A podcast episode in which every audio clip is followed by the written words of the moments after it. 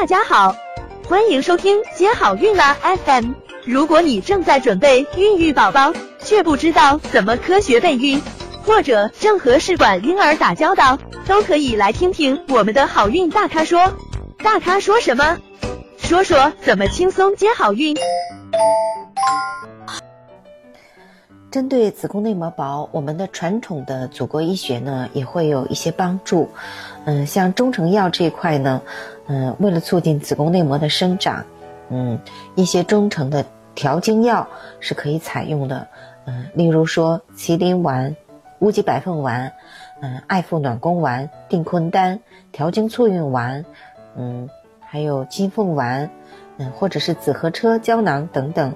嗯，都可能对子宫内膜的增加有好处，嗯，但是因为，嗯，中药都要讲辨证施治，嗯，所以在服用前呢，嗯，最好咨询一下中医。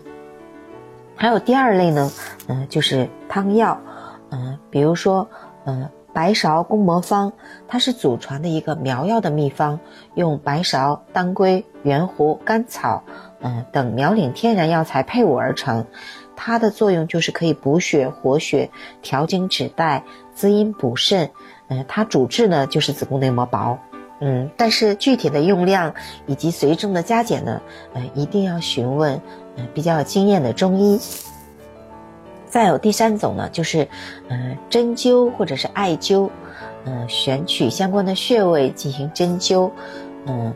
比如说腰腹部啊，或者是三阴交啊等等一些穴位，可以改善子宫内膜的容受性，嗯，对提高子宫内膜的厚度有好处，嗯，当然了，也一定是请有经验的中医来施治。想了解更多备孕和试管的内容，可以在微信公众号搜索“接好运”，关注我们，接好运，让怀孕更容易。